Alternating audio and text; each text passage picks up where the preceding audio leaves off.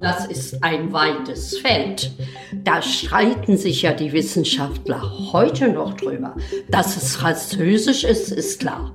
Sans, ohne, souci, Sorge. Dass es ohne Sorge heißt, das weiß man auch. Man weiß auch, wenn jemand König ist, viele Jahrzehnte, dass der nicht ohne Sorge leben kann. Hallo, Hallo und herzlich willkommen zurück zu dem Dein Potsdam Podcast. Mein Name ist Vicky und ich begrüße dich recht herzlich zu einer neuen Episode rundum mit spannenden Geschichten über die Stadt Potsdam. Es ist Weihnachten und somit ist Märchenzeit.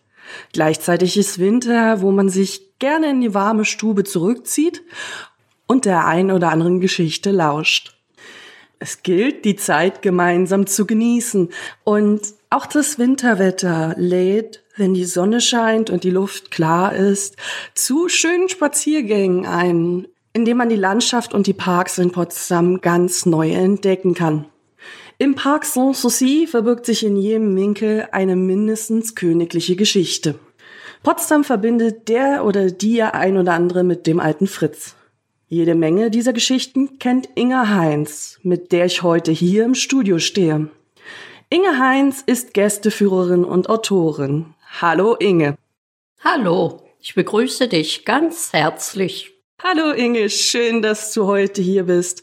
Bevor wir in die Thematik einsteigen, Inge, du als Gästeführerin kennst dich ja bestens in Potsdam aus.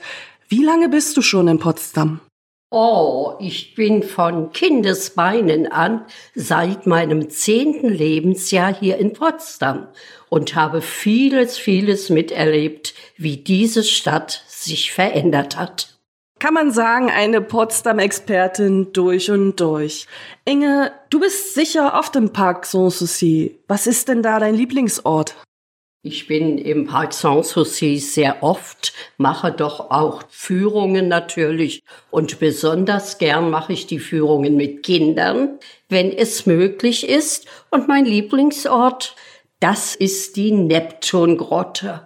Etwas versteckt, wo nicht jeder Tourist gleich hinkommt, aber wunderschön eine künstlerische Arbeit von Knobelsdorf. Ah, also ein kleiner versteckter Ort und somit auch für den geneigten Zuhörer ein kleiner Geheimtipp, wenn man so möchte. Inge, Parc Sanssouci ist ja insgesamt prägend gestaltet durch Friedrich II.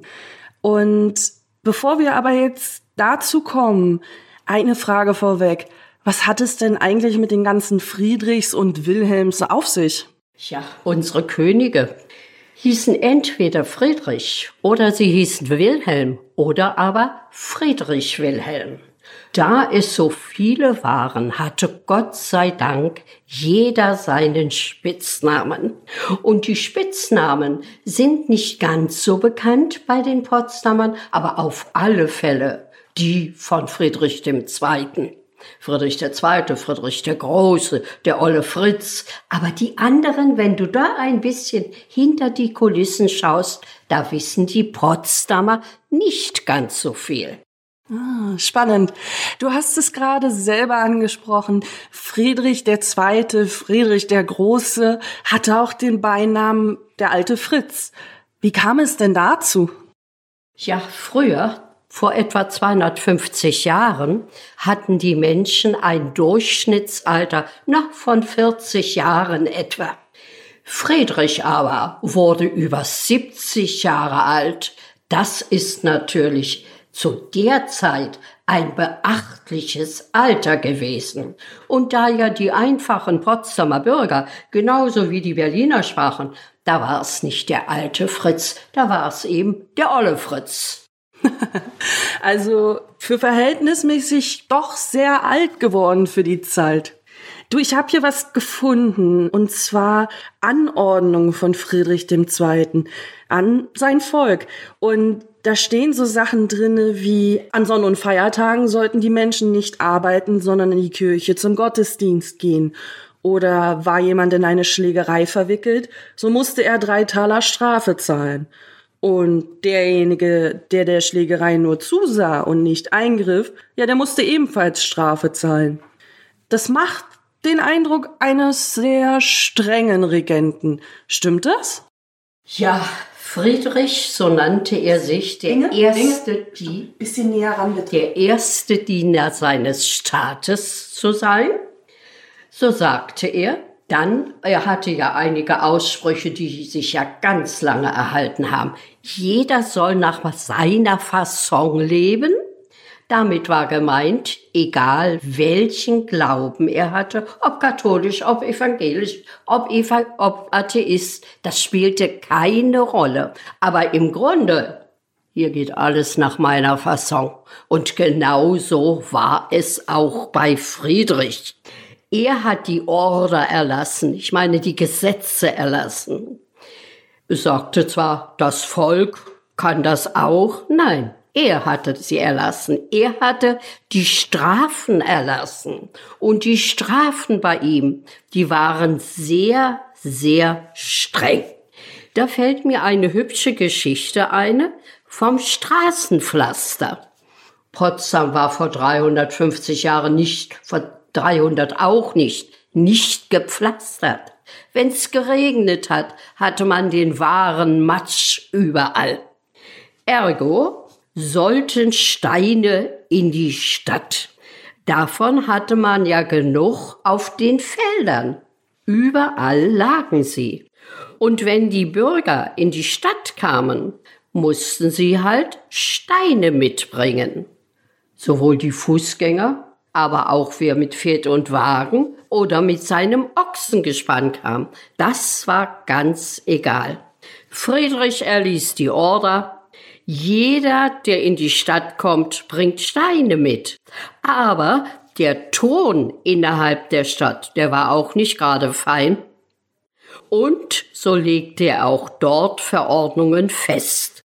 Jeder, der einen Bürger beleidigt, zum Beispiel ihn einen Schafskopf nannte, der musste zwei Routen ums Geviert pflastern. Jetzt muss ich erst mal Routen erklären. Eine Route ist etwa 4,50 Meter im Geviert. Das Wort Ochse, oh, das war auch ein böses Schimpfwort. Wer einen Mitbürger einen Ochsen nannte, der hatte drei Routen zu pflastern.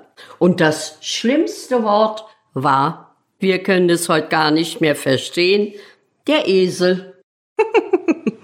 da wäre ich ja tatsächlich interessiert. Wer einen Esel, jemanden einen Esel nannte, bekam dafür eine böse Sprache. Da fällt mir eine hübsche Anekdote ein.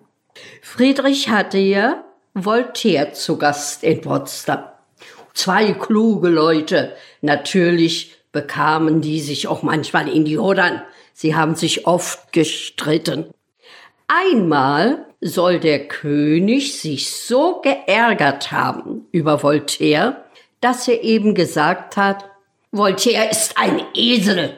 Er hat sogar aufgeschrieben, gab Voltaire den Zettel und sagte, Voltaire, lese er das bitte vor. Voltaire nimmt den Zettel und liest. Voltaire ist ein Esel, Friedrich der Zweite.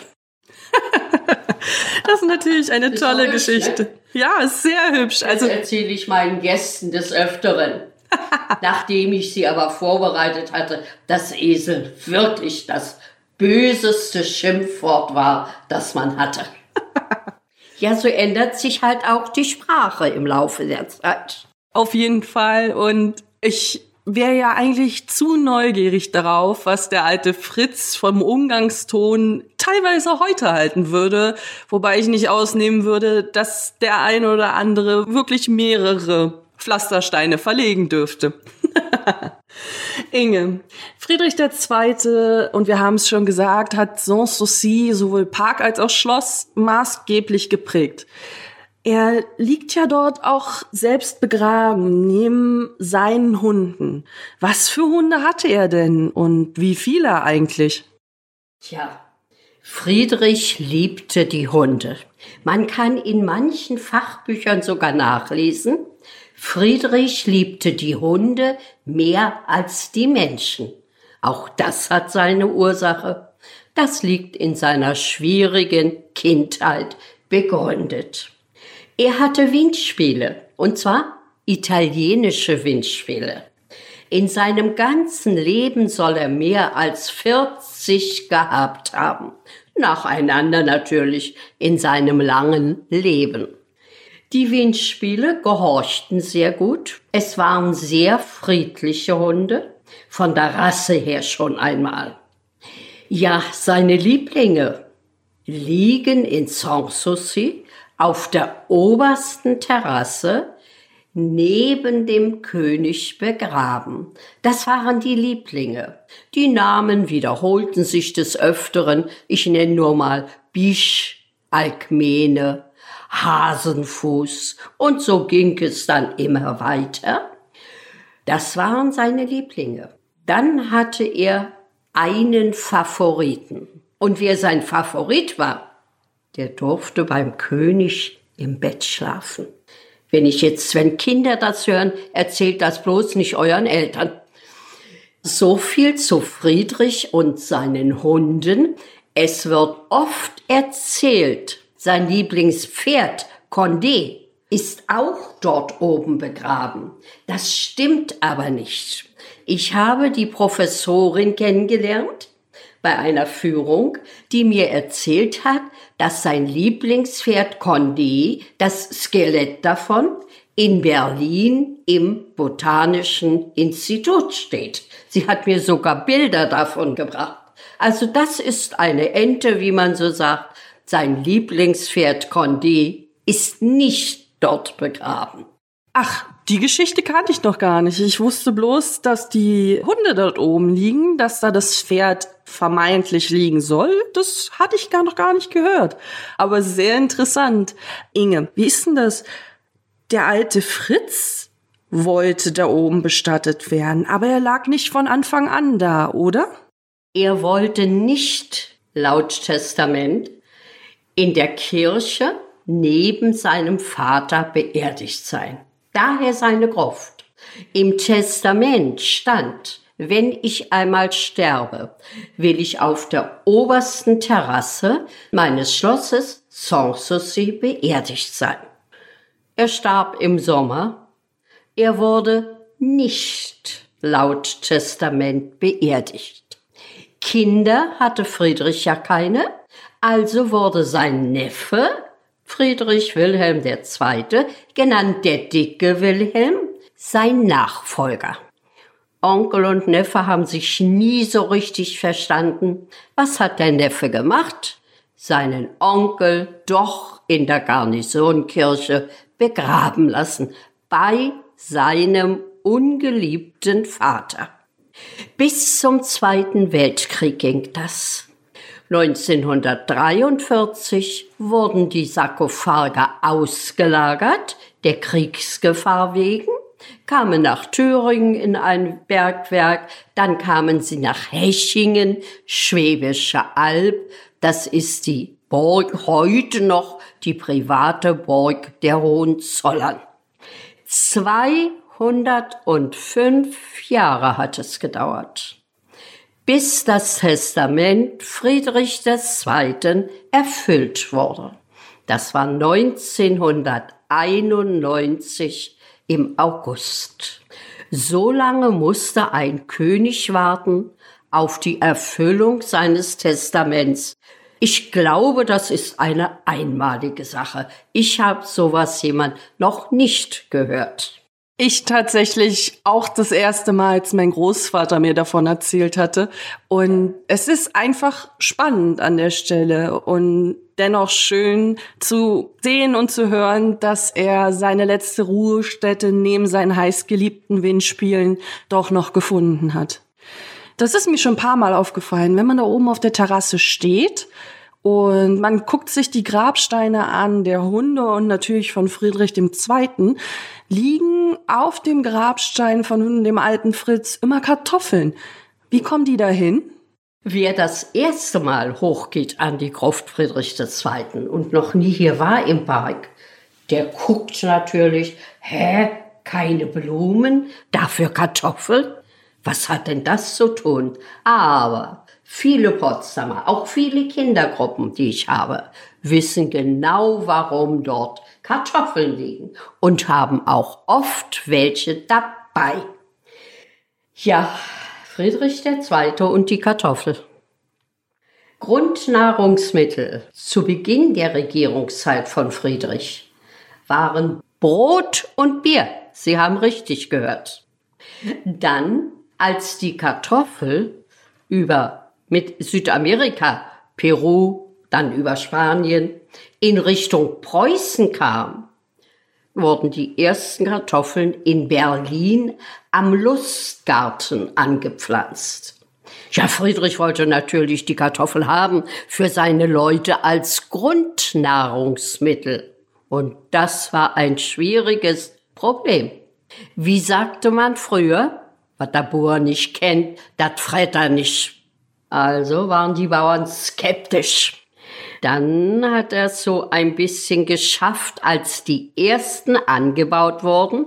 Aber was aßen die Bauern? Die giftigen Knollen oben.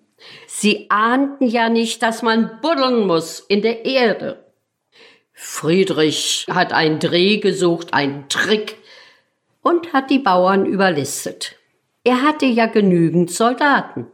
Und die bewachten am Tage die Kartoffelfelder. Am Abend waren sie weg, die Bauern sollten kommen. Ja, es klappte auch, die Bauern kamen, die Bauern haben die Kartoffeln dann auch aus der Erde gebuddelt und gegessen. Und so wurde im Laufe der Jahre die Kartoffel unser aller Grundnahrungsmittel. Na? Und die Kartoffel ist, würde ich mal meinen, heutzutage kaum noch wegzudenken von Potsdamer Tischen. Bei uns ist sie gerade genau. zur Weihnachtszeit wichtig. Wir machen nämlich immer Kartoffelklöße und wir machen sie selber nach altem Rezept. Aber Inge, jetzt gehen wir noch einen Schritt weiter. Wir haben die Kartoffel abgelegt und gucken wieder auf das Schloss Sanssouci und dann sieht man auf einmal die Flügel von einer alten Windmühle dahinter. Was hat es denn damit auf sich? Eine Mühle stand schon zur Zeit Friedrichs dort, aber nicht so eine wie heute. Okay. Es gibt viele, viele Anekdoten, Geschichten um König, Müller und Mühle. Genau. Ich nehme mal nur eine davon. Angeblich störte den König das Geklapper der Flügel.